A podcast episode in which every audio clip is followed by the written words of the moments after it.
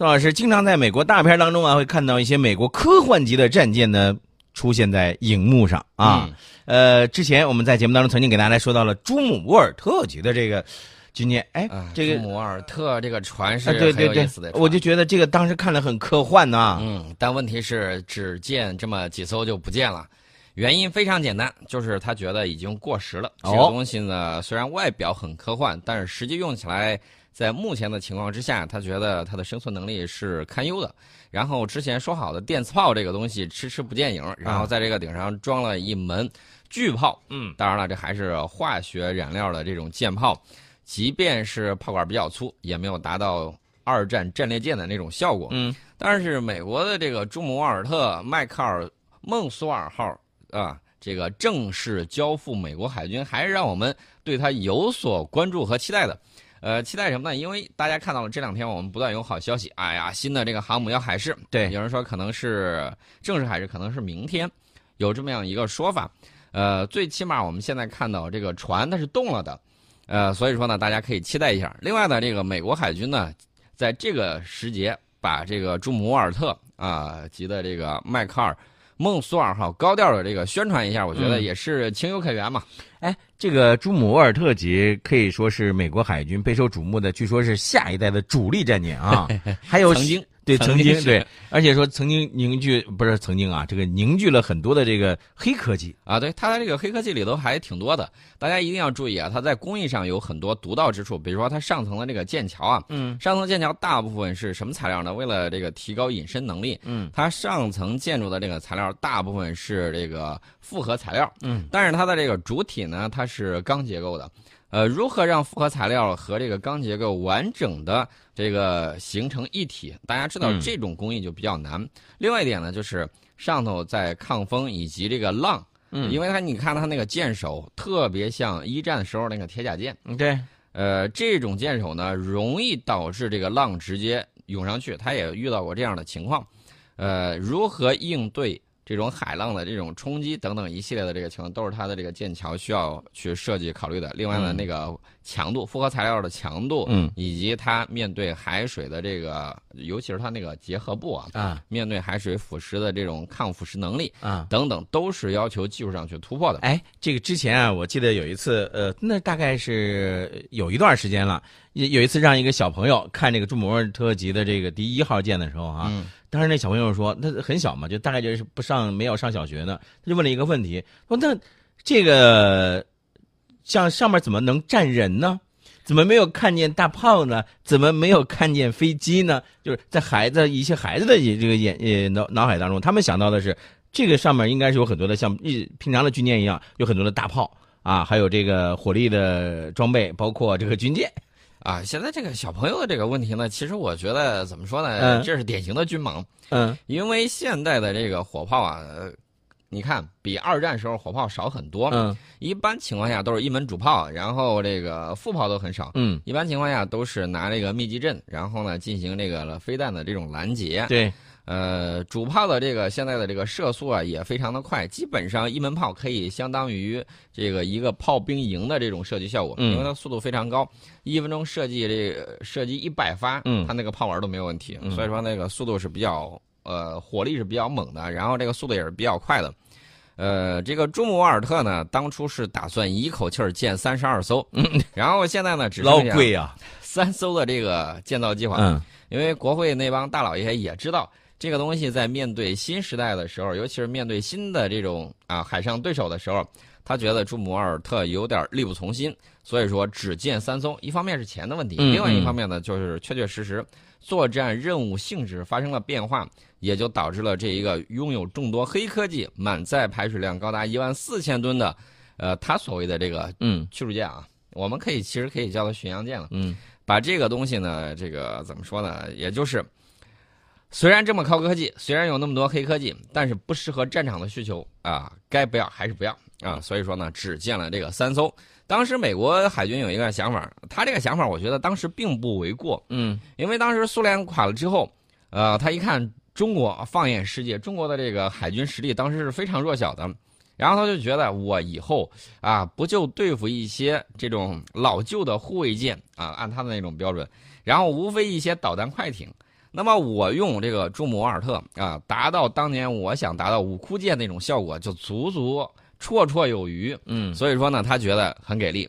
结果没有想没有想到，我们这个快速的技术突破以及下饺子一般的这种进度，导致了这个美国海军现在呢觉得，哎呦，这个世界第二啊，海军实力啊，世界第二已经崛起了。所以说呢，他还是有一些忌惮的。但是我们可以看到啊，美国海军的实力现在还远在我们之上。我举一个例子，他这个作战人员大概是三十多万，三十三十二还是三十四万的，大概是这么个一个数字。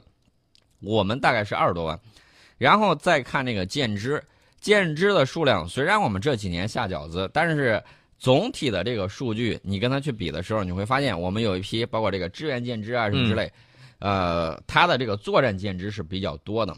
我们什么时候才能够达到追上那个世界一流海军强国的这个时间啊？我觉得，呃，大家可以风物长宜放眼量。啊，再放个多少年呢？我觉得二零五零年，我觉得我们一定可以成为世界一流海上强国啊，这个是毫无问题的。只要稳定住自己的这种速度，辽宁舰的这个后续舰只以及后续的核动力航母啊，包括我们真正达到力量磨合，包括新一代的这种舰载机等等，加到一块儿。我觉得这个时间节点应该再往后放一放，最起码到二零二五年到二零三零年的时候，应该是这个处于积极的这种迅猛的上升期。嗯，那么在这个时候呢，我觉得我们的力量相对来说还是要弱一些的。人家出来一出就一出手就是一沓航母，还有封存的，对不对？我们跟人家确确实实有差距，而且关键有一点，人均。你一人均你剩几艘航母了？是不是？你多少人才摊一艘航母？这人均一出来之后，这个大杀器绝对会让我们觉得倒吸一口凉气儿，还得多造。什么时候能够像美国一样，人均有多少艘？嗯，哎，我觉得这个就差不多了。朱莫瓦尔特呢，他现在主要任务是由对陆攻击向那个反舰作战转变。他这个作战方式发生了，呃，方向也发生了变化了。对。这个舰的这个战场定位啊，也是逐渐在改变的。之前是由海相陆，他就想的像武库舰的那种设计方案一样，上去之后拿这个。巡航导弹啊，一波袭地，然后再来一波，他是这么设想的。但是你没想到，这个从另一个角度上，它也是个海上的浮动的一个靶标啊。呃，对，这个东西如果打中之后，起来效果会比较。你你我我知道，以前烟花嘛，以前放过那种，那个叫什么呀？就是摆摆摆什么点儿的那种火箭炮，然后蹭蹭蹭蹭蹭能打出去好多那种，还不是烟花，就跟那个比较像。呃，它的这个作战目标现在由这个反舰。呃，就是这个由由陆向呃由海向陆，上现在转变成这个海上反舰作战。对，那么这就要了亲命了。所以说呢，它很多东西就改了，把它的这个呃导弹，比如说防空导弹的这个数量就大大的这个增加。另外一方面呢，它把它的这个导弹改进了一些啊，比如说这个射程增加啊，弹体呢增粗，对小型水面舰艇是有很好的这种杀伤力的。美国海军呢试图把这种导弹呢，当做防空反舰的两用弹，呃，这款导弹的代号是 S M 六，这是雷声公司在美国海军普遍装备的 S M 二这个防空导弹顶上改进而来的。嗯，呃，大家可以看到啊，美国它这个东西呢，有的时候就把它当成技术平台，但是它最初设想的说是装两门电磁炮的这个设想，目前来看是，呃，最起码最近五到十年之内你是甭想了。啊，应该是没有这样的效果。所以说呢，这个虽然黑科技很多，突破了很多技术上的障碍，但是关键技术节点没有突破。比如说电磁炮上舰，啊，这是他自己设想的这个情况，也没有说达到预期。那么他这个先进火炮系统，呃，研究了这么长时间，有一个问题就是严重超支。超支完了之后，达不到预计的作战效果。本来国会这帮老爷想了，给你投钱了，你就做呗。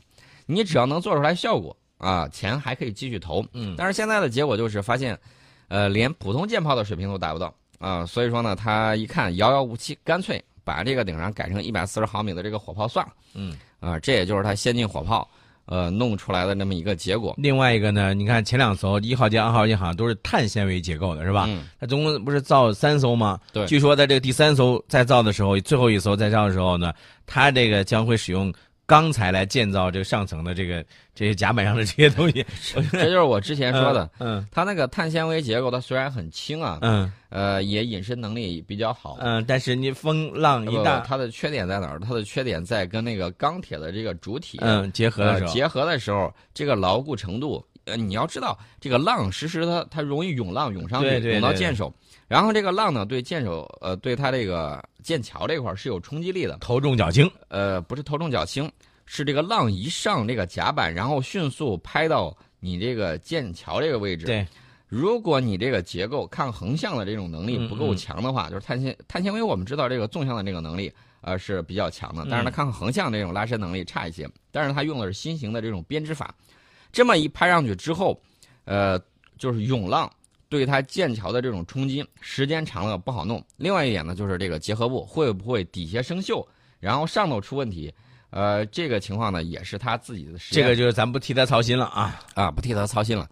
所以说呢，这个迈克尔孟苏尔号现在还是用这个碳纤维的这个上层建筑。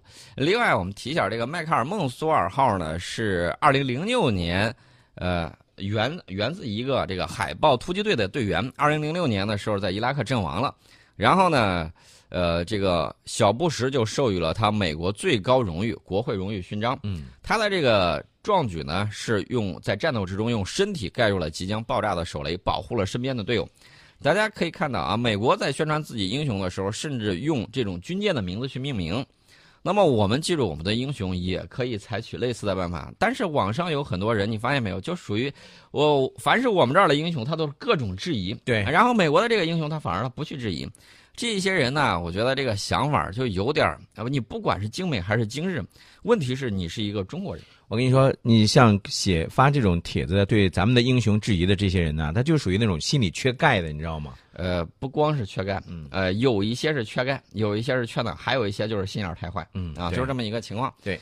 那么我们说到了这个朱姆沃尔特，我们也说一说我们最近一段时间有一些好的东西，啊，这个好的东西呢，还是要给大家分享一下的。中国载人航天工程总师周建平说，天宫，还记得我们的那个天宫吗？说嗯天宫的部分技术，呃，或超国际空间站啊，渴望超越国际空间站。这个我就感觉比较爽了。天宫啊，这个事儿、呃当然不要想孙悟空大闹天宫啊。嗯，二零二二年中国空间站天宫建成之后，我觉得可以让很大一部分人闭嘴。为什么呢？他老说呀，你空间站你上不去，然后人家没让你走。问题是你那个国际空间站之前不让我们上，回头再想来，这个事儿我觉得可以说道说道。没错。呃，另外呢，这个俄罗斯的航天员呢，已经开始准备跟我们的航天员合练、嗯嗯啊，未来要上到这个我们的天宫里头。那么天宫有哪些方面能够超越国际空间站呢？在信息能源以及动力技术，还有运营消费比方面，都渴望超越国际空间站。呃，这是我们的这个天宫。嗯，呃，所以说呢，大家可以慢慢期待。时间在我们这边，一定要有这种战略的定力啊！不要别人一说什么，然后你就啊一被忽悠，然后就跟风，然后就这个脑子发热，这种情况是千万不要的。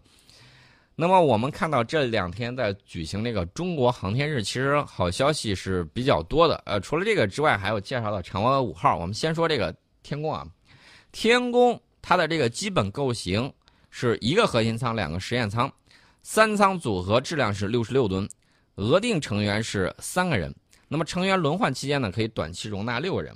我觉得以后还可以再做的再大一些，嗯嗯再大一些，因为我觉得这个天宫嘛，跟水晶宫不太一样。啊那是啊，水晶宫那个能下五洋捉鳖的那个水晶宫，嗯，嗯也是这个深海咱们的深海前一段时间的深海的，对，嗯一个重要的一个项目。我们对海洋的认识，其实怎么说呢？我个人认为，我们对月球的认识可能超过了对海洋的这种认识我。们还需要继续多认识，知道吗？嗯，另外呢，我们也看到啊，前一段网上有一些人啊，举出来说日本啊什么采采集那个可燃冰水平可高，哎呦呵，你是不看新闻呢，还是咋回事啊？这这这中国可燃冰嗯这种采集嗯连续出气已经是世界第一了，连续一个多月稳定出气。说这话的人他他他他真的是可能就没看新闻，没听新闻。而且我这个咱们这个节目放到网上之后，嗯，有一个人就说：“哎呀，老说中国什么输出这个千万瓦的那种啊，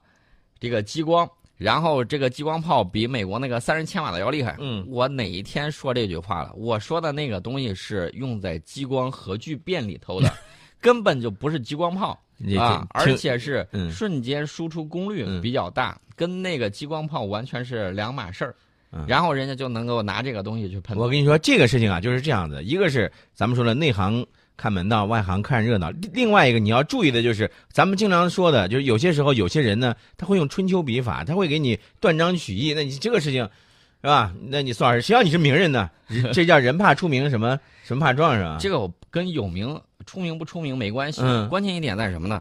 关键点在于。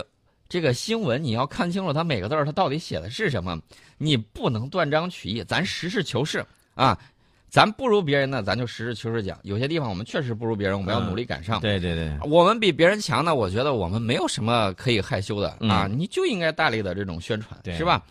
呃，人呢是要有自信啊，不能面对啊其他的这个外人，然后我们就自卑，这一点我是反复强调的。